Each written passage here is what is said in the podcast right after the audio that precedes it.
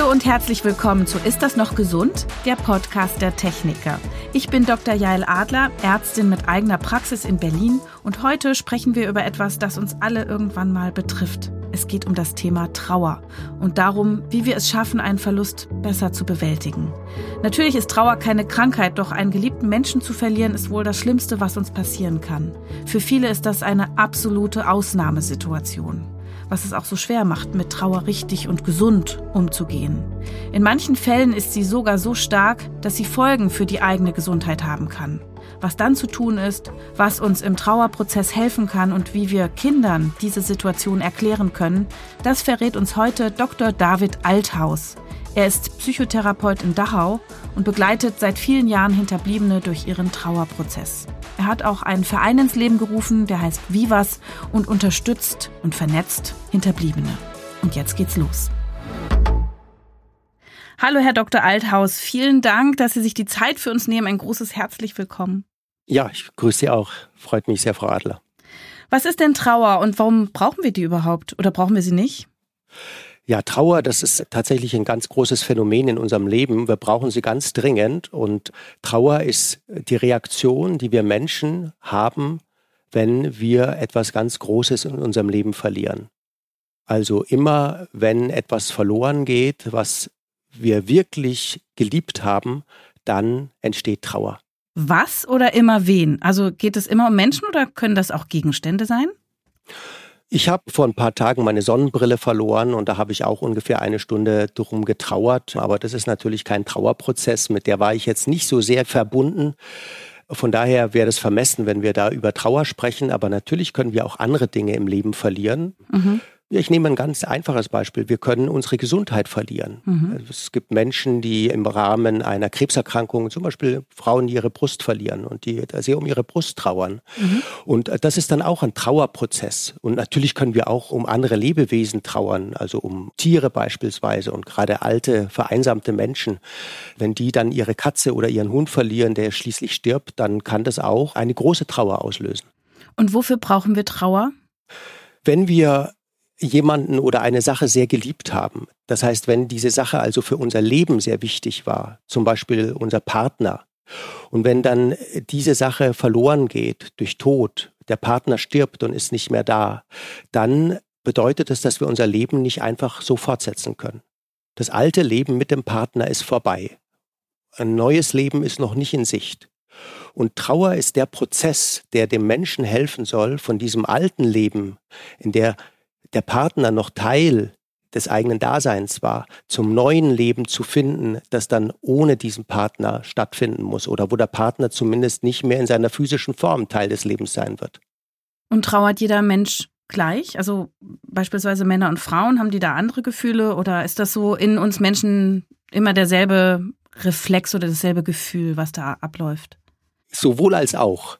Wahrscheinlich ist Trauer ein ganz universelles Phänomen, das wir in allen Kulturen auf der ganzen Welt finden, dass Menschen in äh, schwere Trauer fallen, wenn verheerende existenzielle Verluste stattfinden. Und das sehen wir ja auch tagtäglich im Fernsehen, wenn wir irgendwo aus Afrika, Asien, Südamerika Schreckensbilder sehen, wo Mütter um ihre Kinder zum Beispiel trauern, die bei einer Naturkatastrophe ums Leben gekommen sind, dann sehen wir diesen unglaublich unfassbaren Schmerz. Und das ist wahrscheinlich eine der zentralen Emotionen innerhalb der Trauer, diese ganz, ganz große Schmerzerfahrung. Mhm. Also ein Teil ist dabei, der ist wahrscheinlich universell in allen Kulturen anzutreffen. Und auf der anderen Seite ähm, sehen wir natürlich auch, dass Menschen sehr, sehr unterschiedlich trauern.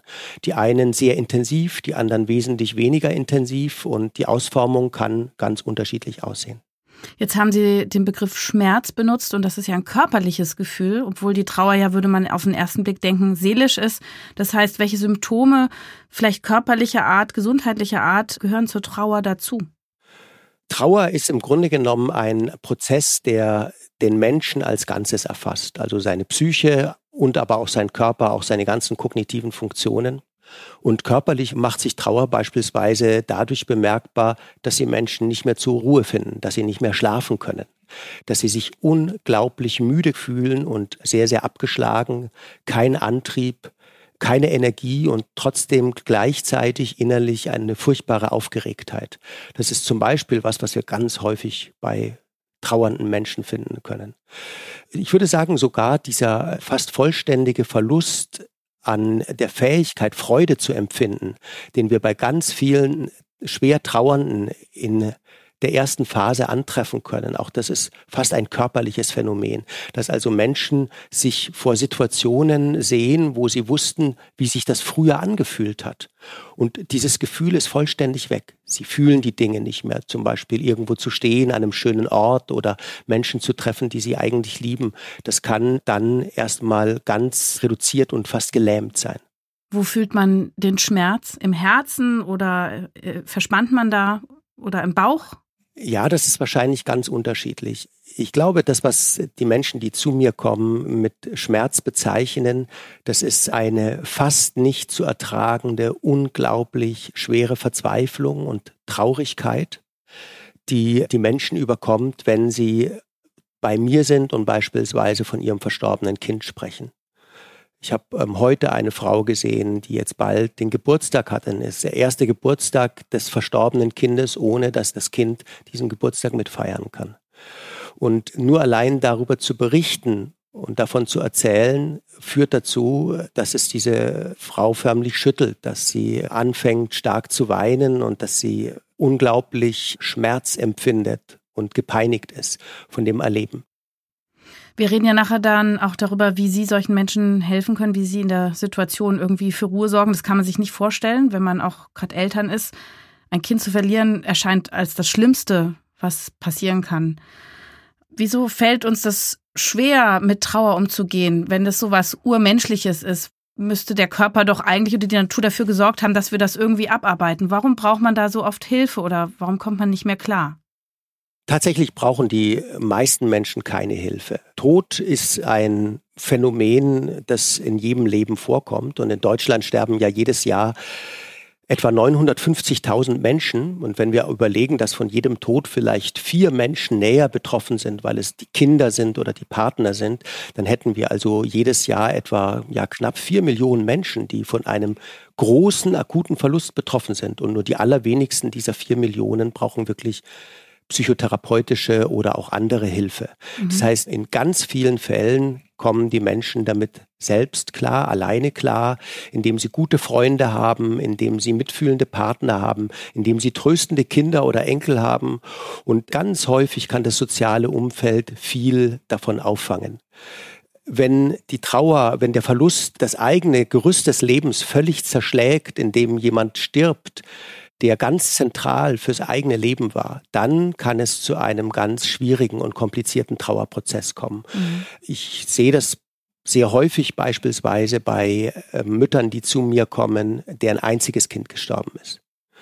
Jede Mutter kann sich sofort vorstellen, schon allein wie intensiv die Beziehung zu diesem Kind ist, wenn es das einzige Kind ist. Und wenn dann dieses Kind, wodurch auch immer stirbt, dann stirbt damit auch im Grunde ein Teil der eigenen Persönlichkeit, der eigenen Identität. Mhm. Und das fühlt sich für die Menschen so an, wie wenn sie amputiert wären, wie wenn mhm. ein Teil von ihnen verloren gehen würde. Und hier jetzt zu einer Wiederherstellung der eigenen Kräfte zu finden, das ist nun mal ein ganz langwieriger und komplizierter Prozess. So mein Bild dafür, um es ein bisschen plausibel zu machen, ist so, dass ich sage, es ist im Grunde so, wie wenn ein Blitz in einen Baum einschlägt und dieser Baum ist äh, fast völlig zerstört. Da ist immer noch was übrig und es dauert auch viele Jahre, bis dieser Baum wieder neue Äste gebildet hat und neue Triebe kommen und bis dieser Baum vielleicht irgendwann nach vielen Jahren so ist, dass man zwar immer noch diese schwere Verwundung des Baumes sieht durch den Blitzeinschlag, aber man trotzdem sagt, schau dir den an, der hat eine neue Krone gebildet mhm. und hat wieder viel Laub und der steht wieder im Leben. Ein berührendes Bild, sehr anschaulich. Welche Phasen durchläuft man denn, wenn man trauert? Sie haben das schon gesagt. Also man kommt ja irgendwann drüber hinweg und jeder weiß, wenn man mal Trauer empfunden hat, man ist mal verzweifelt, man ist mal gelähmt, man ist vielleicht auch mal wütend, vielleicht hat man auch mal Hoffnung. Gibt es da eine Reihenfolge, eine feste? Früher haben die Wissenschaftler und Psychologen Phasenmodelle erfunden, muss ich jetzt fast sagen, um das besser zu beschreiben, was bei den einzelnen Leuten abläuft. Aber heute sehen wir, dass das eigentlich äh, für den einzelnen trauernden Menschen nicht angemessen ist, weil dazu die Trauer zu unterschiedlich abläuft. Mhm. Trotzdem können wir so ein paar Gesetzmäßigkeiten feststellen. Eine Sache ist zum Beispiel, dass die allermeisten Menschen am Anfang erstmal in einer Art von Schockphase sind, fast ja in einer Lähmungsphase. Auch hier möchte ich gleich wieder ein Beispiel machen. Da verliert eine Familie, Vater, Mutter und ähm, Schwester verlieren das geliebte Kind mit vielleicht sieben, acht Jahren an einer schweren Krankheit, an einer Krebserkrankung. Und hier, in diesem Falle, ist es dann oft so, dass wenn das Kind gestorben ist, dass dann Vater, Mutter erstmal gar nicht besonders viel und ganz starke Emotionen haben, sondern wie gelähmt sind, wie erstarrt sind und dann im Grunde genommen miterleben, wie die Welt um sie herum zusammenbricht. Denn alle anderen sind in Tränen und weinen. Die Freunde kommen, die Kollegen kommen, die Nachbarn kommen und kondolieren und weinen an der Brust der im Grunde genommen verwaisten Eltern. Und es dauert oft viele, viele Monate, bis diese neue Realität bei den Eltern selbst dann angekommen ist. Und das ist für die Hinterbliebenen oft sehr, sehr irritierend, weil sie sich fragen, was ist los mit mir? Warum kann ich eigentlich gar nicht weinen? Habe ich mein Kind nicht geliebt? Oder wenn der Partner gestorben ist, habe ich meinen Partner nicht geliebt? Ich kann gar nicht weinen. Ich bin selbst gar nicht in Tränen. Und hier ist eine meiner Aufgaben bei der Begleitung von trauernden Menschen, ihnen einfach viel darüber zu erzählen und ihnen zu erklären, wie dieser Ablauf ist und ihnen zu sagen, dass es ganz normal ist und dass es dauern wird, oft Wochen und Monate, bis allmählich diese neue Realität bei ihnen angekommen ist und bis dann diese Schmerzprozesse bei ihnen losgehen, die dann wiederum natürlich eine ganz, ganz große Herausforderung darstellen. Für viele Menschen ist das erste Jahr nach einem schweren Verlust ein Jahr, wo sie im Grunde genommen nur ums eigene Überleben ringen. Und sehr viele Eltern verstorbener Kinder haben zwischendurch immer wieder selbst äh, Phasen, wo sie sich wünschen, sie wären selbst auch gestorben und wären, würden gar nicht mehr da sein. Und das Leben für diese Menschen ist so herausfordernd, weil um sie herum ja das ganz normale Leben weitergeht. Ja, das Büro existiert weiter, das andere Kind geht weiter in die Schule, es gibt immer noch die Freunde, alle anderen fahren trotzdem normal in den Urlaub. Und es ist ein ganz schwerer und anstrengender Adaptionsprozess, hier irgendwie wieder in dieses Leben reinzufinden. Und für viele fühlt es sich so an, wie wenn sie im Grunde genommen nur ja mit dem Überleben ringen ringen und versuchen nicht die ganze Zeit äh, hinzufallen und sich weh zu tun. Jetzt denken viele, dann müsste es ja endlich besser werden nach einem Jahr. Aber das ist bei vielen Trauernden äh, so, dass einfach nur ein neuer, ein anderer Zyklus eintritt, nämlich nach einem Jahr, manchmal vielleicht auch schon nach neun Monaten, manchmal auch erst nach eineinhalb Jahren erreicht die Trauernden allmählich eine ganz neue Realität, nämlich diese Realität, mein Kind wird nie wiederkommen. Das hört sich ein bisschen komisch an, ja, weil das ist doch von Anfang an klar, könnte man denken. Wenn das eigene Kind verstorben ist, dass es nie wiederkommen kann. Aber das wirklich mit Leib und Herz und Seele zu begreifen, das dauert oft sehr, sehr lange Zeit. Wir sehen innerhalb der Trauer zwei parallele Prozesse und da unterscheiden sich Menschen relativ stark. Der eine Prozess ist etwas, wo sich Menschen sehr, sehr stark dem eigenen Verlust zuwenden, also dem verstorbenen Menschen, die Zeit, wo das passiert ist, vielleicht wie das genau war, wie auch die Trauerfeier für den Verstorbenen war, möglicherweise auch die vielen Erinnerungen entweder an die Krankheitszeit oder auch schöne Erinnerungen an das frühere gemeinsame Leben. Und diese vergangenheitsverlustbezogenen Gefühle und Gedanken, können Sie sich vorstellen, sind natürlich sehr schmerzhaft. Und trotzdem ist es ganz vielen Menschen in der Trauer wichtig, sich dafür viel Zeit zu nehmen. Mhm.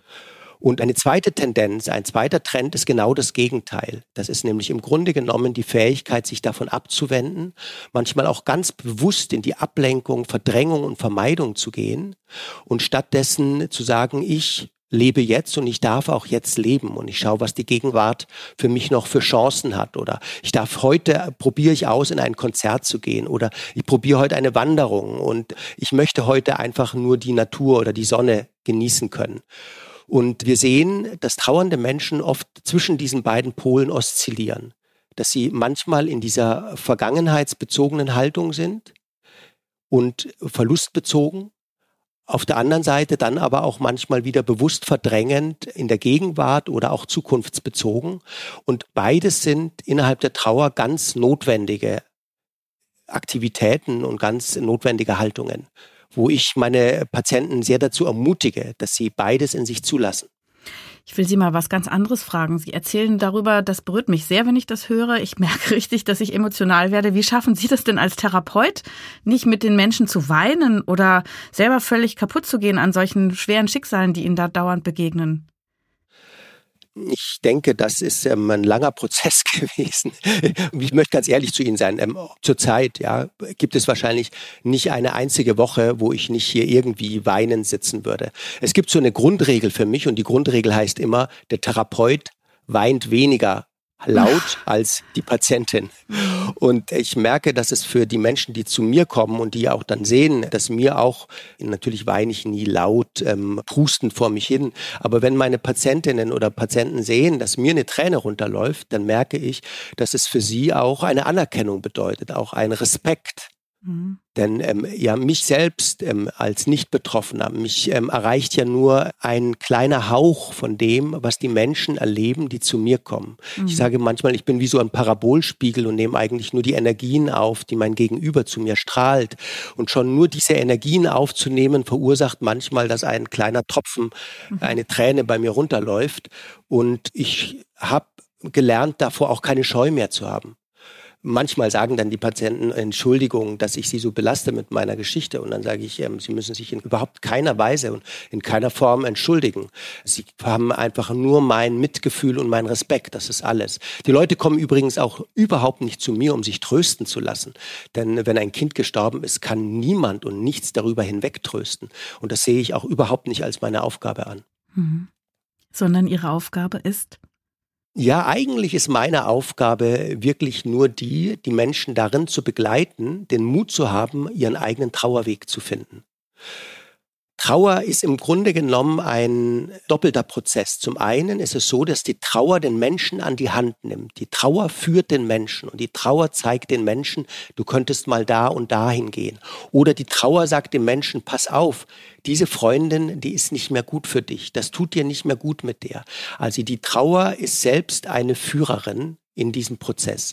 Aber zum anderen soll der Trauernde auch lernen, diese Trauer selbst aktiv zu gestalten und soll selber für sich herausfinden und entscheiden, was möchte ich und wie möchte ich damit umgehen oder was sollen meine Trauerrituale sein. Und auf diesem Weg mit der Trauer und durch die Trauer bin ich nur jemand, der neben den Leuten steht und den Menschen ab und zu erklärt, was das für Landschaften sind, die vor ihnen liegen, wo man nach links oder rechts gehen kann und für mich gibt es dabei kein richtig oder falsch. Es gibt zum Beispiel manche Menschen, die kommen und ich merke, sie sind unheimlich stark in der Verdrängung und sie weinen ganz wenig. Und das versuche ich überhaupt nicht ähm, zu pathologisieren oder den Leuten einzureden, dass das falsch ist, sondern ich versuche mit ihnen zu besprechen, dass das offenbar ein Teil ist, der für sie angemessen ist und richtig ist. Und ermutige sie vor allem, mit sich selbst freundlich umzugehen. Ist interessant. Also Sie schaffen es darzulegen, dass in diesem ganzen Leid auch irgendwie eine Chance existiert, auch etwas Positives entstehen kann.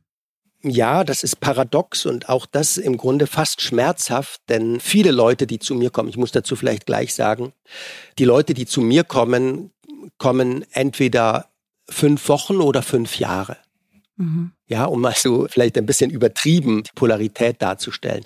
Die Leute, die zu mir kommen, kommen eher nicht wöchentlich, sondern eher in größeren Abständen, aber dafür sehr, sehr lange Zeit. Manche brauchen auch nur fünf Wochen und fünf Beratungen, wo sie sich einmal ein bisschen an die Hand genommen gefühlt haben. Und dann machen sie danach ihren eigenen Weg und brauchen keine professionelle Unterstützung.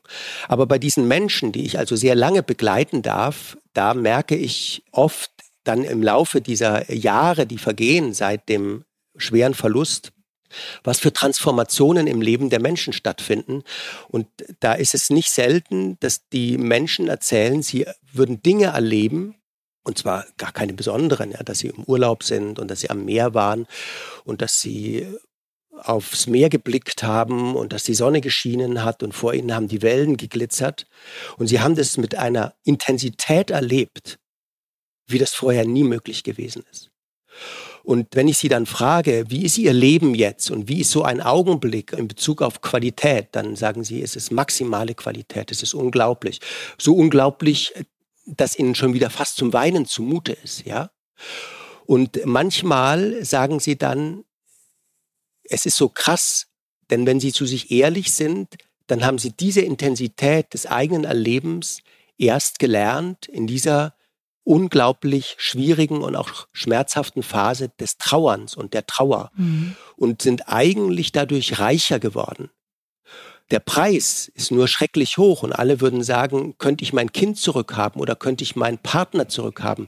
Immer wieder würde ich darauf verzichten, dass ich jetzt diese Intensität auch erleben darf.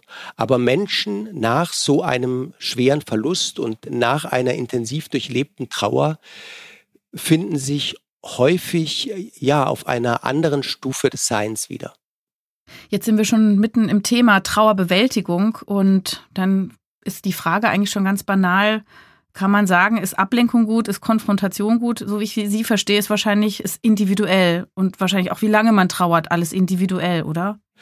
Wir haben bei der Trauer ganz am Anfang meistens noch einen Aspekt, den nennen wir Trauma, nämlich dieses ganz akute Erleben, dass jemand stirbt.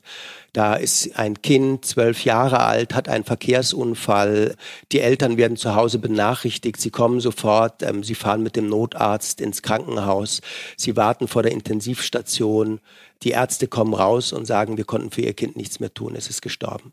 Und das ist eine Situation, die ist traumatisch. Die ist in dem Augenblick so groß und so unkontrollierbar und reißt einen so sehr in den Abgrund, dass man hier in ein, eine Art Autopilot schaltet und diese Situation irgendwie nur wie in Watte gepackt über sich ergehen lässt und irgendwie weiter funktioniert. Mhm. Ja, das ist also die akute Traumatisierung der Menschen, die sie erstmal auch ja relativ gefühllos werden lässt nach außen. Mhm. Und am Anfang einer Behandlung kann es wichtig sein, wenn diese Traumasymptome noch sehr anhalten. Und diese Traumasymptome können sein, dass man furchtbar stark in der Vermeidung ist, dass man kein Foto anschauen kann, dass man überhaupt nicht darüber reden kann und will, was passiert ist, dass man gleichzeitig innerlich furchtbar aufgewühlt und aufgekratzt und wahnsinnig nervös ist sind diese Traumasymptome, auch ganz unangenehme, plötzlich auftretende Erinnerungen, Flashbacks, wo man sich wieder in der Situation wiederfindet. Wenn die im Vordergrund stehen, dann müssen wir erstmal das Trauma verarzten. So nenne ich das jetzt mal. Mhm. Und das Trauma verarzten bedeutet, ähm, den Patienten in die Lage zu versetzen, auf der einen Seite eine Stabilisierung zu erfahren und auf der anderen Seite dann im geschützten Kontext der Psychotherapie sich diesen Schreckensbildern langsam zuzuwenden und sie wirklich gemeinsam anzusehen. Mhm. Also nochmal imaginär mit der trauernden Mutter auf die Intensivstation zu gehen und sich genau nochmal dieses Bild beschreiben zu lassen. Und der Mutter jetzt im Gegensatz zur damaligen Situation zu ermöglichen, dabei aber die Emotionen zu erleben und zu empfinden, das auch zu betrauern und zu beweinen, aber nicht nur einfach vor den Bildern davon zu laufen. Das wäre also eine Art von Konfrontation, wir nennen das Traumakonfrontation. Natürlich ist es jetzt sehr, sehr verkürzt, wie ich es Ihnen dargestellt habe, aber es ist ein ganz wichtiges Element, um dann dem Menschen überhaupt die Möglichkeit zu geben, den eigentlichen Trauerprozess zu beginnen. Denn das Trauma kann den Menschen anfangs davon abhalten, überhaupt in die Trauer reinzukommen. Mhm. Denn wenn ich ganz in der Vermeidung bin und immer alles nur von mir halten muss und den Verstorbenen vielleicht sogar tabuisiere und niemand darf seinen Namen aussprechen, dann können wir uns vorstellen, dann kann sich das schlecht weiterentwickeln. Aber Trauer ist ein ganz fließender Prozess und es sollte sich immer weiterentwickeln. Hm. Sie sagten gerade, den Verstorbenen tabuisieren. Ist Trauer an sich auch ein Tabuthema? Ich möchte so sagen, Trauer ist in unserer Gesellschaft schwierig. Wenn wir daran denken, wie das Leben draußen so ist, dann überbieten wir uns darin, wie man besonders fröhlich ist und wie man besonders fit ist und wie man dazugehört und wie man sich selbst optimiert und wie man glücklich altert, ohne Falten und voll vital bis in die 80er und ich weiß nicht was alles, ja. Und wir sehen, da ist ein ganz starker Fokus immer aufs Leben, aufs Erleben, auf die Fülle des Daseins. Und wenn man selbst die Fülle des Daseins verloren hat, weil der geliebte Partner verstorben ist, dann fühlt man sich von dieser Welt doch ganz schön ausgestoßen.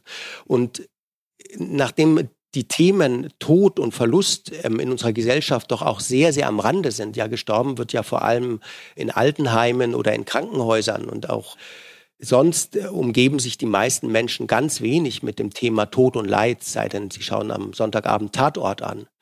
Aber die meisten Menschen haben ganz wenig Umgang damit, was jemand brauchen könnte, der selbst trauert und dem Schlimmes zugestoßen ist. Und weil da eine so große Unsicherheit entsteht, kann es dann vorkommen, dass auch eine gute Freundin, die zum Beispiel kommt nach dem Tod des Ehemanns, dass auch diese gute Freundin sich dann nicht traut zu fragen, sag, wie geht's dir jetzt, jetzt acht Wochen nach dem Tod von Klaus? Wie fühlst du dich und wie kommst du überhaupt durch die Nacht und erzähl mir von dir?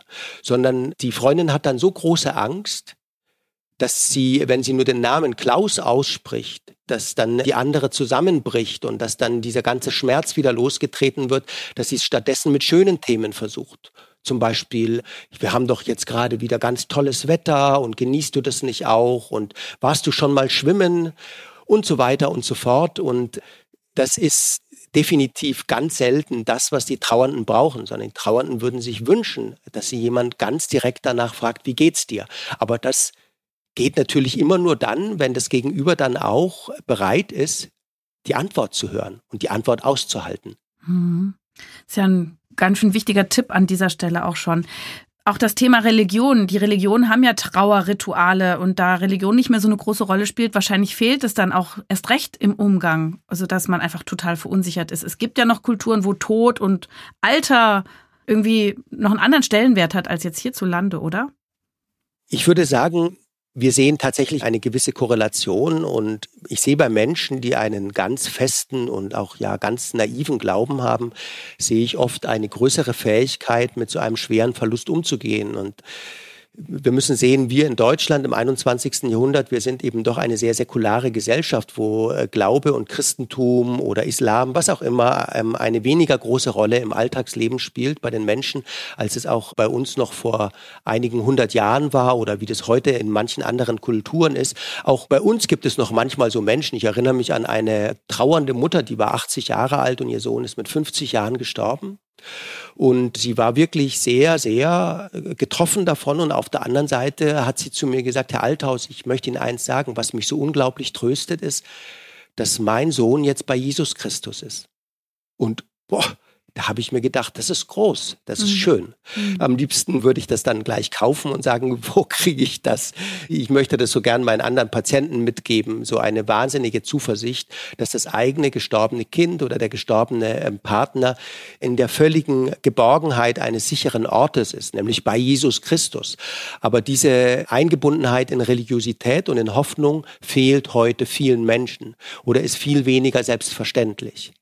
Trotzdem merke ich bei all den Menschen, die zu mir kommen, eine große Sehnsucht nach dieser spirituellen Ebene. Und das ist ganz spannend, weil das völlig unabhängig davon sind, ob die Menschen sich als Atheisten bezeichnen oder nicht. Hm. Ich bin ab und zu bei Veranstaltungen, wo wir Segnungen durchführen, Segnungen für die Verstorbenen. Zum Beispiel Segnungen für verstorbene Kinder oder für verstorbene Partner. Und bei diesen Segnungen, da wird einfach nur für jeden Verstorbenen eine Kerze angezündet und diese Kerze, auf der der Name ähm, des Verstorbenen steht, wird gesegnet und es ist sonst überhaupt kein großes Brimborium außenrum. Da gibt es keine Predigt, da gibt es keinen Text aus dem Evangelium, sondern es ist ganz wenig, ganz pur. Und ich lade zu diesen Ereignissen auch ganz gerne meine explizit ungläubigen Patienten ein. Und sie sind ganz, ganz tief berührt von diesen Segnungen und kommen dann nach zu mir und sagen, Herr Althaus, ich, ich bin so froh, dass ich da war. Das hat mir unglaublich viel gegeben. Und äh, dafür ist es überhaupt nicht wichtig, ob man das Glaubensbekenntnis auswendig kann, sondern dafür ist es nur wichtig, sich selbst ein Stück weit aufzusperren und das in sich reinzulassen. Wenn die Trauer nicht vorübergeht, wann soll man sich professionelle Hilfe suchen und an wen wendet man sich? Ja, das ist jetzt wieder so ähm, ganz stark die Frage, um wen man denn eigentlich trauert. Ja, wir in unserer Gesellschaft ist es so, dass wir eigentlich sagen, du musst lernen, damit zu leben, dass dein Vater und deine Mutter sterben wird. Denn das ist fast schon ein natürliches Gesetz. Du solltest irgendwann deine Eltern bestatten. Denn wenn du es nicht tust, dann gibt es nur zwei Gründe dafür, nämlich, dass du keinen Kontakt mehr zu ihnen hast, was sehr schade wäre, oder dass du vor ihnen stirbst und dass sie dich bestatten. Was beides nicht gut ist. Es ist also im Grunde eine normative Lebensaufgabe, dass man seine eigenen Eltern bestattet. Und wir sehen bei Menschen, die die Eltern verloren haben, oft in den Wochen und Monaten danach natürlich auch eine ganz tiefe Trauer. Aber die aller, allermeisten dieser dann meistens ja auch erwachsenen Kinder adaptieren sich und finden wieder in ein kraftvolles Leben zurück.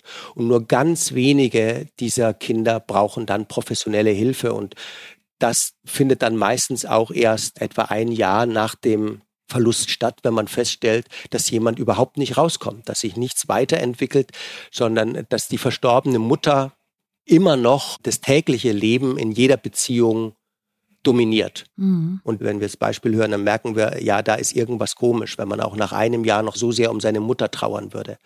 Wenn ein Kind stirbt, dann ist das ein ganz anderes Lebensereignis, denn hier ist was ganz durcheinander geraten. Hier ist jemand vor der Zeit gestorben. Und wenn ein Kind stirbt, dann ist es so, dass tatsächlich ein hoher Prozentsatz dieser hinterbliebenen Eltern professionelle Hilfe brauchen. Manchmal nur kurz, manchmal aber auch langfristiger. Hm. Gibt es Trauerbegleitung? Also ist es irgendwo ein Angebot in unserer Gesellschaft durch Krankenkassen oder durch Gemeinden? Und wenn ja, wann ist das sinnvoll? Wo findet man ein Angebot? Es gibt Trauerbegleitung meistens auf ehrenamtlicher Basis. Es gibt unterschiedliche Organisationen. Es gibt die Möglichkeit, an Trauergruppen teilzunehmen. Es gibt auch individuelle Trauerbegleitung. Und es ist etwas, was außerhalb der Leistungen der Krankenkassen angeboten wird. Was ganz simpel daran liegt, dass Trauer an sich zunächst einfach keine Krankheit ist, sondern es ist so, wie ich vorhin gesagt habe, ein adaptiver, positiver, konstruktiver, lebenserhaltender Prozess mhm. und unterscheidet sich damit ganz stark von äh, beispielsweise einer Angststörung oder einer Depression. Mhm.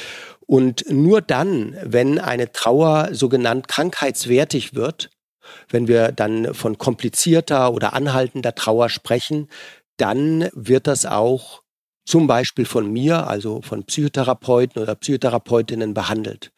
Manchmal, ganz selten auch von psychiatrischer Seite. Aber die Mehrzahl der Menschen, die trauern, suchen sich Hilfe in Trauergruppen, bei Trauervereinen. Es gibt beispielsweise in München einen Verein oder in deutschlandweiten sogar, es ist der Verein verwaister Eltern in Deutschland. VEID heißt der, FEIT. Verein verwaiste Eltern in Deutschland.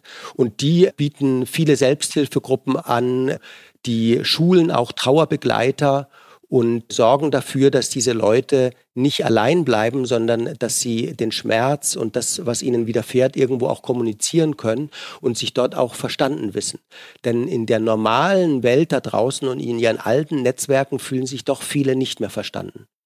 Das heißt, die Kommunikation ist wichtig, ist ein Tool, das man auf jeden Fall nutzen sollte. Ich bin immer ganz vorsichtig mit Verallgemeinerungen, denn es gibt auch manche Menschen, die sagen, ich möchte mit niemandem über meine Trauer reden. Das ist nur etwas für mich ganz allein. Mhm. Und das respektiere ich voll. Und dann sage ich, du musst mit mir nicht darüber sprechen. Mhm die Mehrzahl der Menschen, die zu mir kommen, sind die Mütter von Kindern. Und mhm. die Väter sagen, ich mache das mit mir selbst, ich brauche gar keine Therapie. Mhm. Na, geh du da zu deinem Doktor, aber ich mache das alleine. Und in ganz vielen Fällen frage ich dann den Ehepartner, ob er einmal kommen würde. Und zwar gar nicht so sehr, dass er mitkommen würde mit seiner Partnerin, sondern ich frage dann, würden Sie denn einmal alleine zu mir kommen, weil mich würde es interessieren, wie Sie Ihre Frau erleben und wie Sie die Veränderungen erleben seit dem Tod Ihres Kindes und äh, wie dieser ganze Prozess denn aus Ihren Augen so weit gelaufen ist. Und dann sitzen diese Männer vor mir, die das mit sich alleine ausmachen wollen und die eigentlich mit gar niemandem reden möchten. Und dann kommt es ganz häufig vor, dass die 50 Minuten lang wie ein Wasserfall erzählen. Dass sie sich 50 Minuten lang alles von der Seele reden, dass sie dabei auch weinen und dass ich merke, eigentlich sind sie ganz voll und ganz viel will aus ihnen raus. Und nach diesen 50 Minuten kann es dann trotzdem sein, dass sie sagen, na gut, Aber ich, ich brauche ja niemanden und ich bin wahnsinnig froh, dass Sie meiner Frau helfen. Ja, und da haben wir auch so was Geschlechtsspezifisches, wo wir merken, es fällt Männern natürlich auch wahnsinnig schwer, mit diesen Emotionen der Schwäche und Weinen und Trauer und Tränen, es sind Emotionen der Schwäche in unserer Gesellschaft, damit umzugehen. Mhm. Und Frauen tun sich damit wesentlich leichter und sind viel offener dafür, auch nach außen zu zeigen, dass es ihnen schlecht geht und dass sie schwach sind. Sie haben das vorhin schon angedeutet, man kann auch Falsches sagen und fragen. Also was sind so die Ratschläge? Wie können sich Freunde, wie können sich Angehörige verhalten, dass sie möglichst hilfreich und unterstützend sind? Wenn es gute Freunde sind, dann würde ich Ihnen immer raten, bleibt so nah wie möglich dran. Kümmert euch um Einfaches. Kauft einfach ein. Unterstützt bei den einfachen Dingen. Helft beim Rasenmähen, was auch immer. Zeigt, dass ihr da seid und sagt nicht sowas, du, wenn du mich brauchst, du weißt, du kannst dich immer bei mir melden. Ja, das ist sowas Typisches, was Freunde und Verwandte oder auch Kollegen sagen. Du kannst dich immer bei mir melden. Die akut trauernde Person wird sich niemals melden, denn die akut trauernde Person weiß ja auch gar nicht, was sie braucht. Mhm. Ja, das ist übrigens auch nie etwas, was ich die Menschen frage, wenn sie zu mir kommen, wenn ihr Kind gestorben ist. Frage ich sie nie, und was wünschen sie sich von mir, denn die Leute haben keine Ahnung, was sie sich von mir wünschen, sondern ich gebe ihnen die Möglichkeit für sich langsam herauszufinden, was es denn sein könnte, wohin das Leben dann gehen kann. Mhm. Aber einfach nur mal da zu sein für den anderen ist enorm viel wert und sich auch bei den anderen zu melden, einfach anzurufen und zu sagen, hallo, du, ich habe von dir schon seit zehn Tagen nichts gehört. Ich wollte mich einfach melden. Erzähl mir, wie geht's dir? Und wirklich zuzuhören und zu fragen. Natürlich ist es so, und es ist manchmal auch ganz lieb und partiell auch hilfreich, dass dann das Gegenüber auch anfängt, sehr, sehr stark zu weinen, wenn es hört, wie schrecklich die Trauer der Eltern um das Kind ist. Und auch dieses Mitgefühl der anderen zu spüren, hat eine hilfreiche Funktion. Auf der anderen Seite merke ich, dass die Leute zu mir gerade deshalb auch gerne kommen, weil sie wissen, dass sie sich mit all ihrer Schwere und ihrer Wucht zumuten dürfen. Mhm. Und wissen, mein Therapeut mir gegenüber, der wird nicht zusammenbrechen. Dann läuft zwar ab und zu mal eine Träne runter, aber der ist belastbar und der hält es aus. Und das sage ich auch meinen Patienten. Hier geht es um sie und ihre Trauer und hier ist der Raum, wo sie weinen dürfen, so viel sie wollen. Und natürlich ist es unheimlich groß und wertvoll, wenn man als Freundin schafft, auch so einen Raum zu öffnen für einen trauernden Vater oder eine trauernde Mutter, dass man sagt, du kannst einfach bei mir sein. Du darfst weinen. Ist doch klar, dein Kind ist tot. Also dieses sich nicht wegducken, sondern mit aushalten. Und das ist ganz schön schwer, dieses Aushalten. Das überfordert auch manche. Mhm. Aber je besser das gelingt, desto mehr Vertiefung wird diese Freundschaft nochmal erfahren. Das sind dann die Menschen, wo man weiß, du bist mir eine wirklich ganz große und ganz tiefe Freundin. Weil Sie es ja uns jetzt auch beibringen, ne, wird es jetzt vielleicht auch Menschen leichter fallen, dass man den Mut hat, auch das Thema anzusprechen, dass man nicht dazu da ist, nur abzulenken zum Beispiel. Und auch einfach nur mal Essen vorbeibringen oder einkaufen gehen oder den Rasen mähen, das finde ich ja sehr konkrete Tipps. Und weil alle so verunsichert sind und es nirgendwo gelehrt wird und es keinen Kurs gibt für Unterstützung, ist das umso wichtiger, das jetzt von Ihnen zu hören. Also vielen Dank, ich finde es ganz interessant und aufschlussreich und hilfreich. Wie sieht's aus mit Trauergruppen und Selbsthilfegruppen? Sollte man da hingehen als Trauernder? Hilft das? Auch da gibt's wieder keine pauschale Antwort. Ich glaube, für viele ist es ein ganz hilfreicher Schritt, das zu tun, weil sie dort die Erfahrung machen, dass sie nicht allein sind mit dem, was ihnen widerfahren ist. Ich mache Ihnen ein Beispiel. Viele der Eltern, die zu mir kommen, haben ein Schicksal, dass ihr Kind sich selbst das Leben genommen hat. Das sind oft fantastische Eltern, die sind Mama und Papa genauso wie meine Frau und ich Mama und Papa sind und haben ihr Bestes gegeben für ihre Kinder, waren voller Liebe und trotzdem konnten sie nicht verhindern, dass ihr Kind eine schwere Depression entwickelt hat und an der Depression verstorben ist. Mhm. Und wem sowas widerfährt, der fühlt sich erstmal total allein, vollkommen isoliert. Und wenn man dann in eine Gruppe geht, zum Beispiel in eine Gruppe der verwaisten Eltern, und in München gibt es zum Beispiel eine spezielle Gruppe nur für Eltern, die ihr Kind durch Suizid verloren haben, dann macht man die Erfahrung, diese essentielle Erfahrung, ich bin nicht allein. Mhm. Und die anderen Eltern, die hier sitzen, die sind auch keine Monster. Die haben ja auch ihr Kind geliebt. Und ich bin nicht einfach der Einzige oder die Einzige auf diesem Planeten, die jetzt gestraft worden ist, der sowas Schlimmes widerfährt, sondern offensichtlich ist es etwas, was vorkommen kann. Und ich mache dort die Erfahrung, dass Menschen auch dabei sind in dieser Selbsthilfegruppe, wo dieser Verlust vielleicht drei Jahre zurückliegt. Und die sind nicht gestorben, die mhm. leben immer noch. Und die sagen, pass auf, es ist jetzt ganz hart, aber mach weiter. Ja, ich bin jetzt an dem Punkt, dass ich am Wochenende mit meiner Frau wieder unheimlich gerne Fahrradtouren mache und ins Gebirge gehe. Und ich weiß, das hört sich für dich alles unvorstellbar vor, aber ich möchte dich ermutigen, du kannst den Suizid deines Kindes überleben. Hm. Und diese Botschaft mitzukriegen aus diesen Gruppen und zu merken, dass da Lebenskraft noch vorhanden ist, das ist eine ganz wichtige Ermutigung. Beim Suizid spielen wahrscheinlich auch so Schuldgefühle eine Rolle. Hat man da was falsch gemacht? Hat man was übersehen? Hätte man früher einschreiten können? Das ist schon ganz schön schwer. Wie sieht denn das aus mit Krankheit, wo man sich vielleicht auch lange verabschieden konnte und wusste, was am Ende passieren wird? Oder eben auch ein Unfalltod? Also unterscheiden sich da die Arten der Trauer? Wir haben ganz viele Faktoren, die mit reinspielen wann oder wie eine Trauer besonders groß wird. Vorhin habe ich diesen Terminus Trauma erwähnt. Und wenn ein Kind jetzt an einer unheilbaren Krankheit gelitten hat, einen Hirntumor hatte und irgendwann an diesem Hirntumor verstirbt, dann ist es eine Situation, wo dieses finale Sterben ein Stück weit tatsächlich vorbereitet sein kann, weil man den Eltern auch vielleicht erklärt hat, wie dieses Ende aussehen kann, weil man dem Kind das so einfach wie möglich gemacht hat und versucht, diesen Abschied so würdevoll wie überhaupt überhaupt nur denkbar zu gestalten. Mhm. Wenn ein Kind dagegen durch einen Unfall stirbt oder durch ein Gewaltverbrechen stirbt mhm. oder auch durch einen Suizid stirbt, also ganz plötzlich, dann ist diese traumatische Qualität viel größer. Denn dann bricht wirklich von einer Sekunde auf die andere die Welt völlig zusammen. Mit einem Fingerschnips ist alles anders und so, wie wenn die alte Konstruktion des Lebens zerstört worden wäre.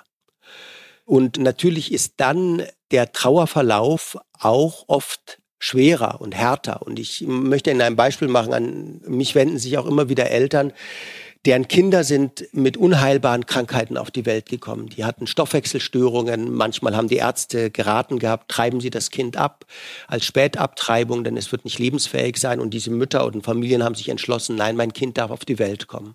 Und dann kommt dieses Kind auf die Welt und es ist von Anfang an beatmet und ist natürlich extrem eingeschränkt, auch in seiner Entwicklungsfähigkeit, bringt trotzdem erstaunlicherweise unendlich viel Liebe in diese Familien. Und die Familien, die sowas erlebt haben, sind unglaublich dankbar für diese Erfahrung, dass dieses Kind geboren wurde und mit ihnen gelebt hat. Aber irgendwann kommt es dann doch dazu, vielleicht nach sechs Monaten oder auch nach eineinhalb Jahren, dass dieses Kind stirbt. Vielleicht auch erst später. Und ich erlebe bei vielen dieser Familien, die also schon beispielsweise in der 18. oder 16. Schwangerschaftswoche erfahren haben, ihr Kind hat nur eine ganz geringe Lebenserwartung und es wird schwerst behindert sein, dass diese Eltern dann eine andere Fähigkeit haben, dann letztlich mit dem Tod des Kindes umzugehen da ist schon allein die Geburt des Kindes ein so großes Geschenk. Denn diese Eltern haben sich dann oft entgegen der Meinung der Ärzte dafür entschieden, dass ihr Kind leben darf. Und sie sind so dankbar für diese Wochen und Monate, die natürlich auch unendlich anstrengend sind, die sie mit diesem Wesen verbringen durften, dass ich merke, sie sind oft schon viel schneller, viel früher als andere Eltern mit dem Sterben ihres Kindes versöhnt. Das ist jetzt ein großes Wort. Das ist im Grunde genommen das, worauf meine Arbeit abzielt. Ich möchte die Menschen ermutigen, dass sie sich auf die Dauer lernen, damit zu versöhnen, dass ihr Kind gestorben ist. Und diese Eltern schaffen das im Durchschnitt am schnellsten wo das Kind schon schwerst krank und mit geringer Lebenserwartung zur Welt gekommen ist.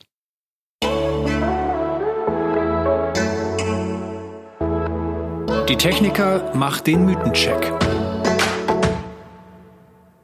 Mythos Nummer eins. Zeit heilt alle Wunden. Spätestens nach einem Jahr ist die Trauerzeit vorbei.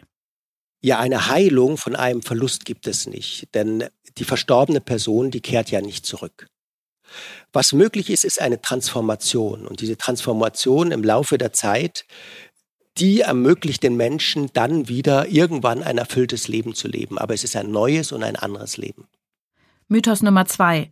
Trauern bedeutet loslassen. Loslassen ist ein Begriff, der im Grunde genommen auf den Urvater der Psychotherapie zurückgeht, auf Sigmund Freud. Der hat gesagt, wir müssen all unsere Liebe abziehen von dem, was wir verloren haben. Er hat sich dann selbst eines Besseren belehrt oder wurde eines Besseren belehrt, weil seine eigene Tochter gestorben ist an der spanischen Grippe. Und er hat dann unglaublich um sie getrauert und auch lange, lange um sie getrauert. Leider haben Generationen von Psychotherapeuten trotzdem sein Konzept übernommen und haben ihren Patienten immer gesagt, du musst loslassen. Statt loslassen, sagen wir heute dem Patienten, du musst lernen, dass der Verstorbene jetzt einen anderen und neuen Platz in deinem Leben bekommen muss. Ein Platz, wo er heute dein Leben nicht behindert und weiterhin eine Bereicherung für dein Leben bleiben kann. Mythos Nummer drei. Kinder trauern nicht. Sie verstehen das ja einfach auch noch nicht. Richtig ist daran, dass Kinder ganz anders trauern, weil Kinder noch eine ganz andere Vorstellung vom Tod haben. Und das ist für mich selbst in meiner eigenen Praxis immer wieder ganz rührend, denn ich habe hier immer wieder Kinder, wo entweder ein Elternteil verstorben ist oder ein Geschwister verstorben ist und dann frage ich die, was ist deine Idee? Wo ist deine Schwester jetzt? Und ich hatte kürzlich hier ein entzückendes Mädchen und die hat mir gesagt, meine Schwester ist auf der anderen Seite der Wolken. Und da wachsen Blumen und da läuft sie durch die Wolken und es geht ihr einfach gut. Und das ist ein wunderschönes Bild und das würde ich auch gerne all den Menschen mitgeben, die um jemanden trauern. Und es ist ein Beispiel dafür, wie man lernen kann, für sich eine gute Geschichte zu erzählen. Kinder trauern auch, aber sie trauern anders. Das war der Mythencheck der Techniker.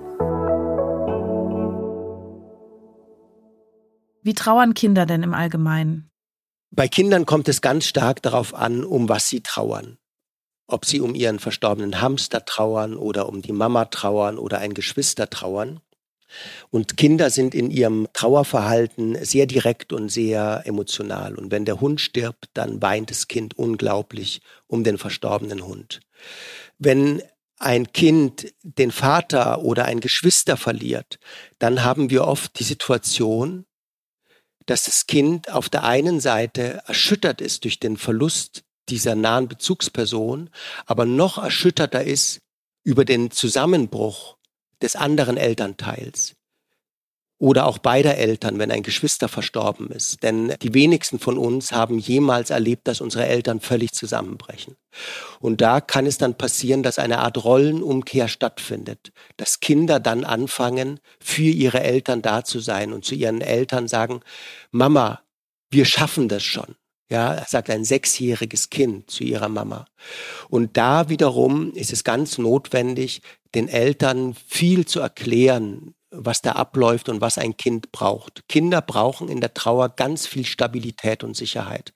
Wenn ein Geschwisterkind stirbt, dann würde ich diesem Kind, das das Geschwister verloren hat, trotzdem zum Beispiel ganz schnell wieder erlauben, in den Kindergarten zu gehen oder in die Schule zu gehen und die sicheren Umwelten aufzusuchen, die man hatte. Denn die Schule läuft ja weiter und da darf man wieder ganz normal Schülerin sein. Und nicht das Kind zu schonen und aus allem rauszunehmen, sondern das Kind in der Trauer braucht die Stabilität und muss weiterhin Kind sein dürfen. Wie kann man Kindern oder Jugendlichen noch helfen? Es gibt sehr gute Organisationen, die Kindertrauer unterstützen. Wir haben in München mehrere. Da haben wir die Aetas Kinderstiftung zum Beispiel oder es gibt eine Organisation, die heißt Lacrima und da organisieren sich Kinder unter fachlicher Anleitung und machen zusammen Dinge, um die Trauer sich weiterentwickeln zu lassen. Und das tut vielen sehr, sehr gut. Ich ahne schon die Antwort auf die nächste Frage, ich stelle sie aber trotzdem. Welche Rolle spielt denn Selbstfürsorge in der Trauerarbeit? Darf man denn auch mal Spaß haben, wenn man trauert? Darf man erleichtert sein, dass der geliebte Mensch gegangen ist? Also gibt es da Empfehlungen an trauernde Menschen, wie sie da in ihrem Alltag besser mit umgehen mit diesem Thema? Man darf immer unendlich erleichtert sein, wenn jemand gehen durfte, der sich furchtbar gequält hat. Und es berichten mir auch immer wieder Menschen, dass sie dankbar sind, dass ihr Kind oder ihr Partner oder der geliebte Mensch sich jetzt nicht mehr quält, sondern es einfach geschafft hat zu sterben. Und dass sie auch manchmal darüber eine Erleichterung empfinden oder dass sie mir dann manchmal sagen, Herr Althaus, in den letzten Wochen des Lebens meines Mannes habe ich immer wieder daran gedacht, wann stirbst du denn endlich, wann ist denn endlich diese Qual vorbei? Und auch da sage ich den Leuten, das ist doch ganz normal, dass sie das gedacht haben. Das ist völlig, völlig nachvollziehbar und man darf dafür auch Dankbarkeit empfinden. In meiner Begleitung ist mir ganz, ganz wichtig, dass die Menschen die trauern, auch frühzeitig wieder schaffen, positive Gefühle zuzulassen. Mhm. Und ganz explizit ermutige ich sie dazu, dass sie Dinge machen, die die Chance enthalten, dass es irgendwie gut sein kann. Mhm. Mit Menschen, die ihnen in irgendeiner Weise gut tun. Ich mache Ihnen ein kleines Beispiel auch hierzu wieder. Ich habe vorhin schon gesagt, der Verlust von Freude ist etwas Eklatantes am Anfang von so einer Trauer. Und die Vorstellung, man fährt jetzt irgendwie nach Italien, in die Toskana beispielsweise, und das eigene Kind ist gestorben, das kommt einem völlig sinnlos vor. Warum sollte ich denn nach Italien fahren? Es ist total idiotisch und ich habe überhaupt keine Lust und was will ich da überhaupt? Diesen Eltern sage ich oft, machen Sie es einfach und machen Sie es als Experiment. Und sie freuen sich jetzt nicht drauf und es ist gar nicht schlimm, sie müssen sich nicht drauf freuen, aber tun sie es trotzdem und schauen sie, ob sie dort gute Momente sammeln können. Und dann fahren die Menschen, machen sich auf den Weg. Und das Erste, was schon mal stattfindet, ist, dass sie auf dieser Reise relativ weit weg sind von den Dingen, die normalerweise ihre Trauer triggern, nämlich mhm. zu Hause, äh, die ganzen Gegenstände des Verstorbenen, die Bilder, die an der Wand sind, die ganzen gewohnten Räume, ähm, die Gänge, der Garten, das Haus, alles. Und dann sind sie in einer anderen Landschaft, in, an einem anderen Ort irgendwo in der Toskana an einer Kirche beispielsweise und erleben plötzlich Dinge, die sie noch wenige Tage vorher für kaum möglich gehalten haben, nämlich dass sie sagen, hey, ich fühle mich plötzlich irgendwie ich fühle mich gerade gut und ich fühle mich im Augenblick paradoxerweise, obwohl ich hier jetzt weit weg bin von zu Hause und in der Toskana sitze, ich fühle mich gerade im Augenblick begleitet von meinem Kind, wie wenn es hier mit mir dabei wäre. Und das ist ähm, natürlich eine Art der Selbstfürsorge und das ist mir ganz, ganz wichtig, dass Leute, dass Menschen was für sich selber tun und dass sie sich selber nicht dafür bestrafen, dass ihr Kind gestorben ist. Mhm. Ja, manchmal sage ich zu den Leuten, da bin, ich ein bisschen flapsig und dann sage ich, wenn Thomas gestorben ist, dann sage ich, fragen wir einfach Thomas. Ja, hey Thomas, Thomas, hast du irgendeinen Tipp? Was soll ich deiner Mama sagen? Deine Mama sagt, sie darf jetzt kein leckeres Essen mehr essen, weil du auch keins mehr essen darfst. Thomas, komm, sag mir, was soll ich ihr sagen? Und dann schaue ich die Mutter an und dann frage ich ihr, können Sie es auch hören? Ich kann Thomas ganz genau hören, was er zu mir sagt. Er sagt, hey Mama, Mama, hey, Du sollst das leckerste Essen auf der ganzen Welt essen. Du warst die beste Mama für mich. Wem ist damit geholfen, wenn du jetzt nichts Leckeres mehr isst? Und es ist ein schwieriger Prozess, weil das viele am Anfang als eine Art Untreue empfinden, wenn sie es sich selber gut gehen lassen. Aber es ist mir ein ganz, ganz großes Anliegen, dass Menschen das wieder zulassen, sich selber Gutes zu tun. Ja, und ich gehe sogar noch einen Schritt weiter sage, ein ganz heikles Thema in der Trauer ist das Thema Sexualität. Denn wie soll ich denn wieder Lust empfinden und wie kann ich mich auf sowas wie Sexualität einlassen, wenn doch mein Kind gestorben ist? Und auch da ermutige ich die Leute sehr, dass sie es einfach für sich ausprobieren. Und dann frage ich, wie war das früher? Bleibe ich wieder beim Thomas? War denn früher bei Thomas dabei in ihrem Schlafzimmer? Nein, natürlich war er nie dabei. Dann sage ich, schauen Sie, dann ist es jetzt auch so. Thomas hat in ihrem Schlafzimmer nichts verloren. Da werden wieder bei dieser Polarität. Polarität verlustbezogener Pol und das andere ist gegenwartsbezogener Pol. Und dann versuche ich die Leute zu ermutigen äh, und sage, ähm, schauen Sie, dann sagen Sie den Thomas, Thomas, diese Stunde ist jetzt eine Stunde ohne dich. Ich bin dann wieder für dich da, aber jetzt ist einfach was anderes dran. Und es geht natürlich, kann man sich vorstellen, am Anfang gar nicht. Und es ist ganz schwierig und ich versuche die Leute zu ermutigen, mit den Dingen zu experimentieren dass sie äh, langsam wieder vorsichtig ausprobieren, was geht. Und ich sage Ihnen ganz ehrlich, ich bin wahnsinnig erleichtert, wenn die Paare, die zu mir kommen und die ein Kind verloren haben, wenn ich merke, sie sind noch oder wieder sexuell aktiv, weil es ein ganz gutes Zeichen ist, dass in dieser Partnerschaft noch was Lebendiges ist. Ja, die trennen sich ja auch öfter ne, angesichts des großen Leides. Das ist ja schwierig für eine Partnerschaft da. Ist ganz schwierig. Zusammen zu bleiben. Es erinnert immer an damals auch erinnert an damals ganz genau und die beiden trauern unterschiedlich und kommen schlecht klar mit der Art und Weise, wie der Partner oder die Partnerin trauert. Da gibt es viele Enttäuschungen und viel Unverständnis, wenig Akzeptanz und es ist eine heikle Phase der Partnerschaft, wobei meine Erfahrung ist, wenn die Partnerschaft vor diesem Verlusterlebnis stark war, dann haben ganz, ganz viele Paare eine Resilienz, auch den Tod des gemeinsamen Kindes zu überdauern. Welche Auswirkungen kann Trauer auf das tägliche Leben, auf die Gesundheit haben? Ich erinnere mich zum Beispiel an eine Patientin, da ist der Mann gestorben, die hatte ein Broken Heart Syndrom. Also sie hatte wirklich schwerste körperliche Herzbeschwerden, die auch gefährlich waren. Im Grunde genommen ist ein schwerer Verlust ein so unglaublich großer Stressor, dass es natürlich auf die verschiedensten körperlichen Funktionen, auch auf das Immunsystem, auf das Herz-Kreislauf-System Einfluss haben kann. Ich glaube, am zentralsten ist am Anfang, dass Menschen in schwerer Trauer ihre Lebensstruktur, ihre Tagesstruktur verlieren, ihren Wach und Schlafrhythmus verlieren, dass sie unzureichend essen, äh, zu wenig trinken, sich nicht mehr bewegen. Und all das kann schwere körperliche Folgen auch haben und die Person kann auch körperlich ganz stark abbauen. Und deshalb ist es so wichtig, hier die Betroffenen zu ermutigen, dass sie auch immer etwas für ihre körperliche Gesundheit tun und dass sie für sich sorgen, im wahrsten Sinne des Wortes. Vorhin hatten wir schon mal das Thema der Selbstfürsorge und dass sie auch hier wieder versuchen, sich Gutes zu tun. Wenn ich sehe, dass jemand mit der Trauer nicht mehr klarkommt, wie spreche ich ihn an und woran erkenne ich es auch, dass es wirklich dann auch jetzt professionelle Hilfe bedarf? Ich glaube, dann ist es gut, ganz direkt von den eigenen Wahrnehmungen zu sprechen und dann wirklich zu sagen, du, ich erlebe dich als so unglaublich traurig und niedergeschlagen und ich frage mich, ob es für dich nicht besser wäre, wenn du zusätzliche Hilfe hast. Hast du darüber schon mal nachgedacht? Soll ich dir helfen, was für dich zu finden? Wenn du möchtest, dann kann ich mal schauen, ob es irgendwelche Anlaufstellen gibt, wo du dich mal hinwenden kannst, dass du einfach mal eine professionelle Beratung kriegst. Und ganz ehrlich gesagt, vielen ist schon damit geholfen, wenn sie eine einmalige gute Beratung haben. Es kommen manchmal Leute von relativ weit weg zu mir. Die nehmen zwei, dreihundert Kilometer Fahrt auf sich und die kommen dann oft nur einmal. Den sage ich dann, sie können nicht zu mir in Psychotherapie kommen. Das ist nicht sinnvoll bei 300 Kilometer Entfernung. Aber wenn sie möchten, dann können sie einfach mal für zwei Stunden zu mir kommen und dann erzählen sie mir, was passiert ist. Und dann werde ich ihnen versuchen, eine Einschätzung zu geben und ganz grob ein paar Richtungen aufzuzeigen. Und auch das kann Menschen schon sehr helfen. Sie selber, Herr Dr. Althaus, haben einen Verein ins Leben gerufen, der heißt Vivas, also V-I-V-A-S, und Sie bieten damit Hilfe zur Selbsthilfe. Können Sie da ein bisschen was drüber erzählen? Ja, vielleicht zunächst zum Namen. Vivas kommt von vivere, das ist lateinisch, und vivere ist Leben, und vivas bedeutet du sollst leben oder du wirst leben, du darfst leben. Und das ist ein Verein für Hinterbliebene nach ganz schweren Verlusterlebnissen, ein Verein der Ermutigung und der Aktivierung.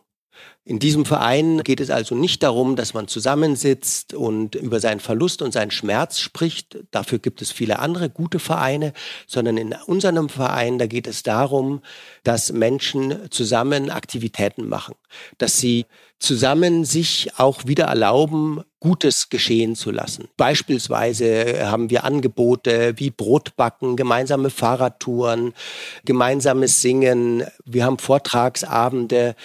Wir haben verschiedenste handwerkliche Aktivitäten wie Filzen oder Häkeln.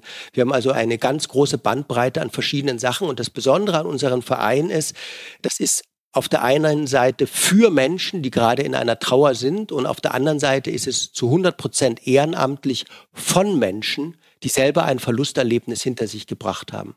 Also jeder, der möchte, bietet im Grunde genommen seine Kompetenz an, die er oder sie mitbringt und sagt, hallo, das kann ich für euch machen. Und da lade ich euch herzlich dazu ein. Und diesen Verein, den haben wir jetzt seit etwa zwei Jahren und haben in diesen zwei Jahren über 100 Veranstaltungen durchgeführt mit vielen, vielen Leuten.